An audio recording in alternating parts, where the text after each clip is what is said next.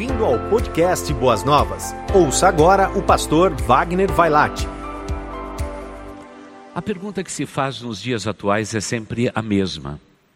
Por que será que pessoas que não conhecem a palavra de Deus, num tempo como esse de pandemia, estão prosperando no seu caminho e muitas vezes aqueles que amam a Deus e que são genuínos cristãos estão sofrendo e padecendo tanto?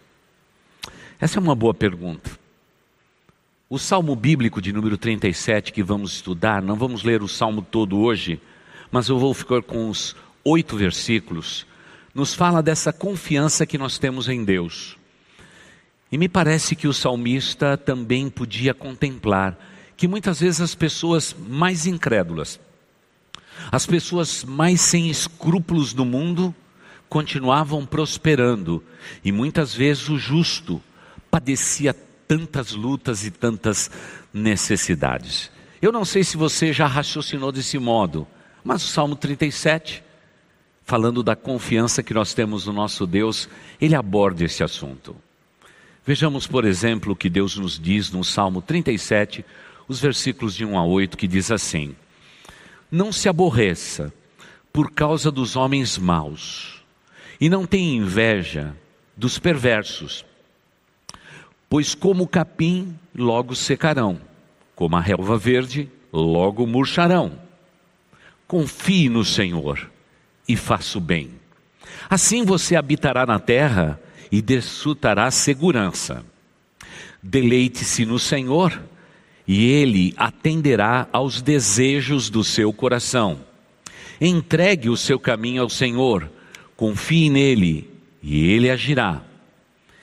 Ele deixará claro como a alvorada que você é justo e como o sol do meio-dia que você é inocente. Descanse no Senhor e aguarde por ele com paciência. Não se aborreça com o sucesso dos outros, nem com aqueles que maquinam o mal. Mas evite a ira e rejeite a fúria, não se irrite. Isso só leva ao mal. Vamos ficar até aí, querida igreja. Me parece que o Salmo de número 37 são recomendações básicas a respeito da vida emocional nossa. E se existe algo que tem mexido muito conosco neste tempo de pandemia, é a nossa vida emocional como tenho dito desde o início desta caminhada longa do distanciamento social, quando a gente ajunta todo mundo debaixo do mesmo teto, as crises, os problemas emocionais começam a aflorar, a pipocar de um lado para o outro. Atritos dos mais diversos, eles começam a ser vividos. Não tem como ser diferente. Basta juntar pessoas debaixo do mesmo teto, os atritos surgem. Porque emocionalmente somos testados no tempo de crise. E esse é um tempo em que Deus está testando o seu povo e permitindo testes preciosos. E a primeira recomendação do Salmo 37 é o seguinte: não se aborreça. A palavra aborrecer significa você se voltar para você mesmo ou para você mesma e dizer: por que isto? Por que aquilo? Por que aquele outro? Por que Deus se esqueceu? Por que isso não está acontecendo? Por que, que não chega logo a vacina? Por que já não acontece isso? Por que Deus não tem misericórdia de nós? Por quê? Por quê? Por quê? Por quê? Esse aborrecimento interior é fruto das perguntas não respondidas. E amada igreja, não tem como ser diferente o mundo não terá resposta para nós. A pandemia, os médicos, os infectologistas, os políticos desta nação não têm resposta para nós. Não tem resposta. Porque quando uma pandemia como essa se abate sobre a humanidade, o mundo fica de bruço, de joelhos. Por isso, me parece que a observação primeira é que temos que cuidar da nossa vida emocional. Aliás, Todo cristão tem que ter uma vida emocional sadia, irmãos. Uma espiritualidade saudável. É o que nós mais buscamos no ambiente da igreja. E, querida igreja, não nos enganemos. Ninguém chega aqui na igreja pronto. Nós nunca estaremos prontos. Afinal, aquele que começou a boa obra em nós, ele ainda não concluiu. Estamos em transformação. Aprendemos e crescemos a cada dia, mas cuidado com aborrecimentos. Precisamos aprender a lidar com aquilo que nos aborrece, aquilo que nos incomoda. Temos que colocar isso diante de Deus. E, e, agora o salmista ele diz que o que aborrecia ele, ele vê realmente que os ímpios estavam prosperando no seu caminho. E diz: é um contrassenso, Senhor. As pessoas que não te amam, eles estão florescendo, enquanto nós estamos murchando. E é uma realidade. Infelizmente, desde que o mundo é mundo, desde que o homem caiu em Gênesis, nós estamos lutando com esta realidade. Os homens maus prosperam, mas diz Deus: não se engane, eles prosperam de um lado, mas do outro lado eles caminham a passos largos para sua própria destruição. Você quer ser destruído com eles? Eu tenho certeza que você vai dizer não. Você quer entrar na arca e ser protegido pelo Deus Altíssimo? Ou você quer ficar do lado de fora? Talvez haja mais prosperidade do lado de fora da arca do que dentro. Dentro são animais, lugar apertado, lugar cheirando mal, é um desafio. Você entender que a vontade de Deus passa por uma arca é algo que só alguém que emocionalmente saudável e que tem fé absoluta em Deus vai poder compreender esta realidade. Por favor, amada igreja, cuide dos seus aborrecimentos, mas não esteja olhando para os homens que prosperam. A maioria deles são sujos, corruptos, e não estou dizendo com isto que as pessoas próprias são sujas e corruptas. Uma pequena parte deles são pessoas honestas e corretas, mas a grande maioria, principalmente numa nação como a nossa, a gente percebe que aparentemente o homem mau prospera, mas a prosperidade deles tem prazo de validade. Agora, a bênção do Senhor sobre a minha vida e a sua vida não tem prazo de validade, é eterna. Por isso, não se aborreça, é o primeiro conselho. O segundo conselho, está escrito aí: olha, confie no Senhor e faça o bem. Confiar no Senhor. A ideia aqui, ela, ela é muito ousada de confiar em Deus. Alguns teólogos, eles chegam até a sugerir uma pequena história de a luz terminar em uma casa e uma criança pequena estar é, em uma beliche na cama e o pai, ouvindo a voz do seu filho, diz assim: Filho, pode saltar, o papai te apanha aqui embaixo. E a criança diz: Mas pai, está escuro, eu não estou te vendo. E o pai diz: Mas você está ouvindo a minha voz? Você não me vê, mas eu estou te vendo. A pouca luz que está entrando nesse quarto me permite ver. Pode saltar. O papai está aqui embaixo. Eu vou te recolher no meu colo. E a criança, simplesmente ouvindo a voz do pai, salta no escuro e é apanhado nos braços pelo pai.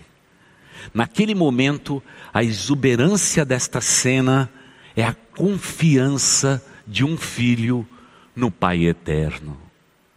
É nesse nível que Deus está nos dizendo: povo meu, filho meu, filha minha, pode saltar, o papai vai te segurar no colo, nada vai te acontecer de mal.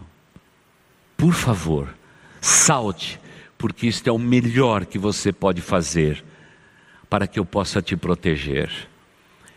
Esse grau de confiança extremo, verdadeiro, é aquilo que Deus mais exige do seu povo. Não vamos dizer que é uma confiança cega, porque a fé não é cega. A fé, ela vê o sobrenatural, portanto, não é cega. Mas você precisa saltar para os braços do Pai. Muitas vezes estamos relutando em confiar em Deus. Confiamos em determinados momentos, mas em outros momentos abrimos mão de confiar nesse Deus. Deus nos diz: confie sempre, confie sempre. Naturalmente, ele associa a palavra faço bem, faço bem sobre a terra, e você vai desfrutar de toda a segurança que eu, o Pai que digo, salte, vou dar a você. Parece que tudo na vida de um cristão verdadeiro é um salto de fé. E muitas vezes, até no meio da pandemia, temos que dar passos de fé. E me permita dizer, como eu tenho estado feliz com muitas pessoas da nossa igreja. Eles são pessoas ousadas. Nesse tempo de crise, ousaram ainda mais. Acreditaram. Mudaram suas atribuições. Mudaram até o grau de profissionalidade. Muitos deles saíram de uma área e foram para outra porque a situação era difícil. Ousaram e venceram porque quem confia no Senhor e faz o bem, contará sempre com a segurança e a proteção do Deus eterno. É o que nos diz o Salmo de número 37. Mas ele não para aí. Ele diz: deleite-se no Senhor. Deleite-se no Senhor. Aqui nessa primeira expressão, diferente da que vem daqui a pouquinho, é você descansar em Deus. Para você descansar em Deus, você não precisa apenas saltar para os braços de Deus, você tem que ter prazer nos braços de Deus. Você é um filho, uma filha que não para nunca, está sempre agitado, correndo de um lado para o outro. Deus não quer dizer para você apenas, pode saltar, que eu vou te segurar. Mas eu quero ter você um pouquinho no meu braço. Eu quero colocar você no meu colo. E como eu gosto de dizer desse púlpito, tem muitos cristãos que têm toda a confiança em Deus, mas não se deleitam no Senhor. Dizem: Eu não preciso do colo de Deus, eu dou um jeito. Filho, Filha, há descanso para você no colo do Pai. Nós temos que ter um momento, quem sabe a sós em uma cama, quando você reflete sobre a vida, um momento só teu e de Deus. Quem sabe um momento de joelhos em oração no teu lugar predileto. É naquele momento em que a gente não somente salta para o colo de Deus, mas a gente diz: Pai, eu preciso de um colo, eu preciso ser abraçado, eu preciso ser acariciado, eu preciso do aconchego do teu braço. Por favor, não fique agitado, filho, não fique agitada, filha. Não há lucro nisso, não há vantagem nisto, pode ter certeza, mas descanse no Senhor, confie nele. E o texto bíblico diz que Ele vai atender o que deseja o seu coração. Querida igreja, há momentos em que Deus quer simplesmente que a gente coloque em foco o que a gente precisa. Quantos de nós estamos dizendo assim, Deus, por que tudo isso está acontecendo em minha vida? Mas a gente não diz o que nós estamos precisando. Deus continua no seu lugar dizendo: você continua em luta, você continua agitado. Você não quer os meus braços. Você quer a minha bênção. Mas eu quero dizer para você, filho, filha, que tem, quem tem meus braços tem as minhas bênçãos. Você quer a minha bênção, mas não quer os meus braços. Sabe como você ganha os braços de Deus? Quando você diz assim, Pai, está doendo isto. Isso me incomoda. Eu tenho andado abatido e triste por causa disto, Deus Altíssimo. Pai de amor, aquilo que está acontecendo no meu lar e na minha vida, isso me incomoda de maneira sobremaneira. Eu preciso da tua ajuda, Altíssimo. Eu não consigo, eu não posso. Me ajude, Senhor. E Deus diz: fique tranquilo nos pegando no seu braço, fique tranquilo eu vou providenciar, porque agora o meu filho me pediu, a minha filha me pediu, e o maior prazer que um pai tem em, em atender a necessidade dos seus filhos. Mas quantas vezes estamos agitados, estamos agitados demais, quando deveríamos descansar nos braços eternos do nosso Deus. Agora mesmo, eu vi uma nenezinha passando. É, temos uma nenezinha no braço de uma mãe. Ela estava tranquila no braço da mãe. Eu tenho certeza que se eu dissesse, vem para o meu colo, aquela menininha diria: hum, hum, hum, hum, Eu não te conheço e nunca te vi mais careca. Mas o colo da mãe e o colo do pai são inconfundíveis. Lembre-se que nos primeiros sete meses de existência sua, você distinguia o colo da mãe e o colo do pai pelo seu olfato, quando você ainda não conseguia enxergar perfeitamente. Você imagina uma coisa dessa? No momento do parto, uma criança já consegue distinguir o cheirinho da mãe, o cheirinho do pai. Confie no Senhor. Se acalme nos seus braços. E eu gosto muito de uma história bíblica. Era tempo de inverno. E como acontece no Oriente, os homens costumam se juntar fazem uma pequena fogueira para se aquecer no inverno severo, porque durante o dia, no Oriente, o calor é intenso, mas a temperatura cai bruscamente à noite. Era uma dessas noites. O fogo estava ali queimando. Os homens deitavam um do lado do outro com as suas capas e com as suas túnicas perto de Jesus, o Mestre, o discípulo amado, João, o mais jovem de todos aqueles homens. Ele tinha mais intimidade com Jesus, exatamente por causa da sua juventude. E ele chegou um pouco mais perto. Chegou um pouquinho mais perto.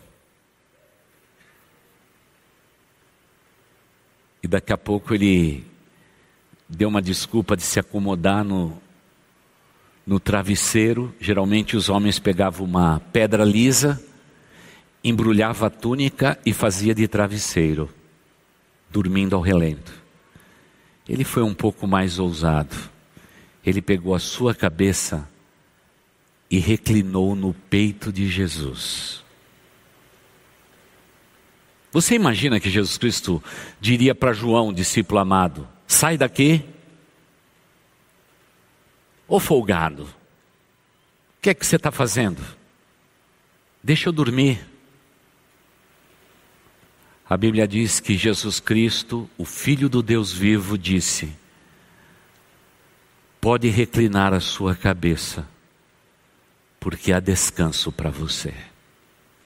Quantos de vocês estão correndo atrás do dinheiro, do lucro, da vida, da pandemia, correndo de um lado para o outro, enquanto o que você mais necessita é reclinar a sua cabeça no peito de Jesus. Ele não te rejeita, ele diz: há descanso. Pode descansar, meu filho, pode descansar, minha filha. Você não acha isso lindo? Eu acho tudo isso maravilhoso. Eu queria, como cantamos aqui em nossa igreja, eu queria ser como João e reclinar a minha cabeça no Senhor. Mas eu posso fazer isto através da minha intimidade com Deus e da minha vida de oração. Eu reclino a minha cabeça. Logo em seguida, Deus diz-nos assim: entregue o seu caminho ao Senhor, confie nele e ele agirá. A confiança passa por saltar, por permanecer no colo de Deus, desfrutar do seu ombro, mas agora Deus quer um pouco mais. Ele diz: quais são os seus planos? Quais são os seus objetivos? Escreva cada um deles. Coloque em um papel. Entregue-os na minha mão. Entregue os teus sonhos nas minhas mãos. E eu vou cuidar deles. Eu vou providenciar o que você precisa, para que nunca você olhe para mim e diga: porque o ímpio está prosperando no seu caminho eu vou fazer prosperar o seu caminho. Grande, agora, o grande problema do cristão é este, entre outros. Nós não temos planos, nós não temos objetivos.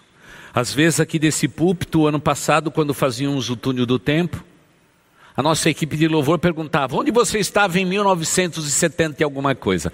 Também era demais, né? 1970 é demais. Mas sabe o que Deus está dizendo? Onde você vai estar daqui dez anos? Quais são teus sonhos? Quais são os teus objetivos? O que, que você sonha para a tua vida, para a tua realização profissional, para os teus filhos, para os teus netos? O que, você deseja? Esboce, coloque no papel, não tenha medo. Porque um papel escrito por você tem valor diante de mim, meu filho. Como a tua cabeça reclinada no meu peito tem valor para mim. Agora, muitas vezes nós queremos que Deus abençoe a bagunça da nossa vida. E Deus diz: Eu não sou um Deus assim. Eu sou um Deus ordeiro. Até na hora de cultuarmos a Deus tem que ter ordem, tem que ter razão, porque senão Deus não é adorado. Porque o nosso Deus é assim. Quando levamos Levíticos, as bacias de bronze, de ouro e de prata, elas tinham o seu valor no momento certo do sacrifício. Porque mesmo o ouro sendo ouro, se pingar uma gota de sangue, o aspecto daquela bachela de ouro vai ficar empretecida a glória de Deus é santa. Eu tenho que colocar em outra bacia. Isso é honra, zelo ao Senhor. Mas muitas vezes a nossa vida é uma bagunça e a gente diz: Senhor Deus, abençoa a bagunça da minha vida. E Deus diz: põe em ordem a tua casa, entregue os teus caminhos nas minhas mãos, e eu vou te abençoar. Não faz muito tempo que nesta igreja, quando eu perguntei para os líderes dela lá atrás, qual era o futuro desta igreja, qual é o futuro que vocês sonham para esta igreja, sabe o que eles me responderam? Nosso futuro é a próxima reunião que nós vamos ter, pastor. Se quarta-feira, quarta-feira, se domingo, domingo. Você imagina? Porque a igreja estava estática, parada no seu lugar, vergonhosamente. Não havia sonhos, não havia como reclinar a cabeça, era tudo tumultuado, não havia objetivos, não havia alvos a ser alcançados. Mas eu agradeço a Deus por aquele primeiro dezembro juntos, em que colocamos e listamos 70 objetivos para uma igreja até 2025. Incrível. Nós basicamente alcançamos tudo até 2015. Esse é o nosso Deus. Entrega o teu caminho a Ele e Ele vai te abençoar. Pastor, a situação está difícil. Pastor, eu perdi meu emprego. Pastor, tive que tirar as crianças da escola particular e colocar na escola pública. Nós tínhamos um plano de saúde excelente. Infelizmente, estamos dependendo agora do SUS. Pastor, morávamos numa casa ampla. Estou morando numa casa pequena. Não se preocupe. Escreva os seus planos. Coloque seus objetivos na presença do Pai. E Ele vai te abençoar. É o que Ele está dizendo aqui. Entregue o teu caminho ao Senhor. O seu dia vai brilhar como o sol nascente. Começa com uma cor alaranjada meia roxa, até que o dia seja perfeito. Deus faz tudo paulatinamente. Não espere algo instantâneo na sua igreja, na sua vida ou na sua igreja. Porque Deus não é o teu tablet, nem o teu smartphone. A vontade de Deus não é apertada em botões, irmãos. Tudo com Deus toma tempo. Não é como o forno de micro-ondas que você colocou, em 30 segundos está pronto. É forno convencional. Tem que ligar o forno. Lá no passado tinha que se colher a lenha, tinha que se fazer o fogo, tinha que deixar aquecer, para que daí eu possa tirar o alimento que eu preciso para a minha vida. Para esta geração imediatista, tudo tem que acontecer rápido, num toque de caixa. Mas não é assim. E para isso Deus nos ensina mais uma verdade. Você precisa aprender a descansar em Deus. Irmãos, essa é a tarefa mais difícil. É como alguém escrever um sonho, um propósito, orar a Deus e dizer: Pai, nas minhas mãos é um monte de letra, mas eu estou consagrando ao Senhor isto. E aí vem o nosso Deus Todo-Poderoso e diz: Eu tomo nas minhas mãos. Esse projeto agora não é seu só, esse projeto é nosso. E agora então as coisas começam a acontecer. E a palavra descanso nesse texto bíblico significa aguarde o tempo.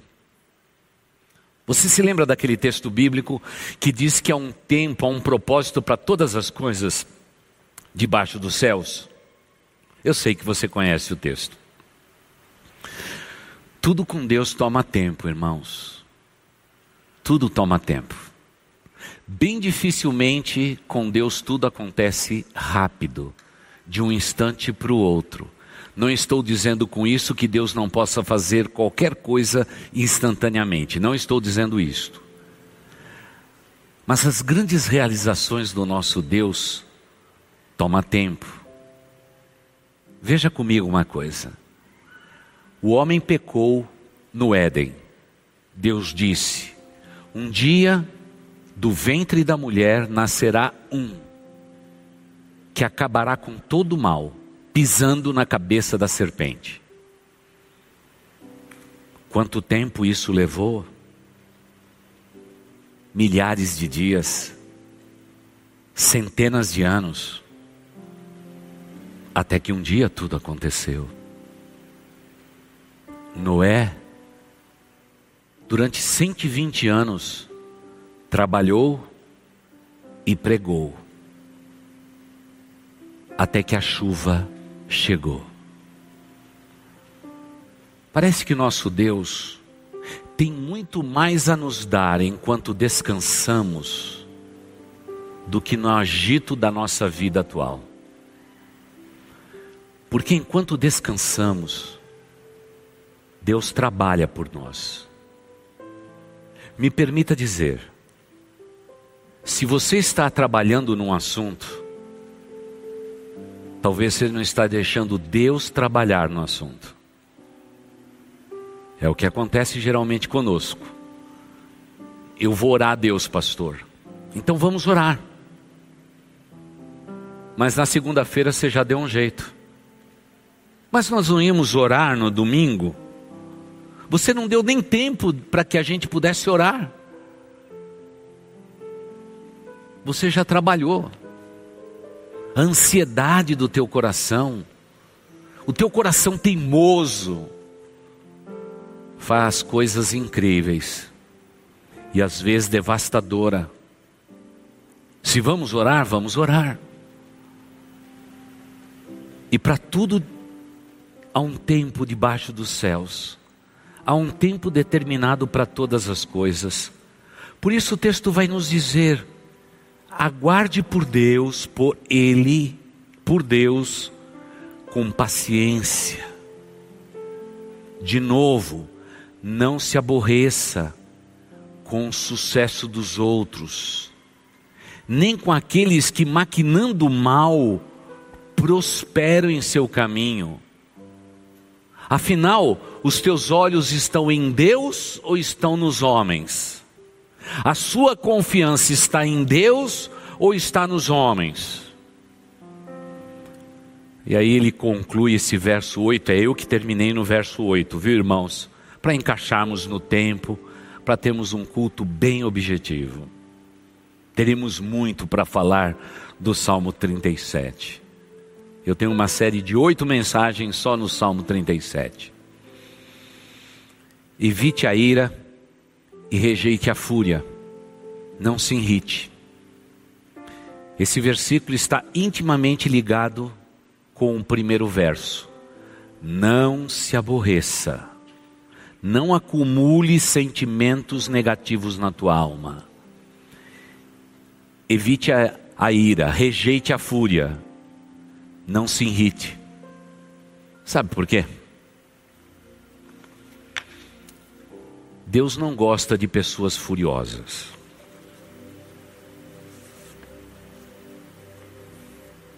Você se lembra de Moisés? Deus diz: Moisés, vai até ali, está vendo aquela rocha? Dá ordem para ela.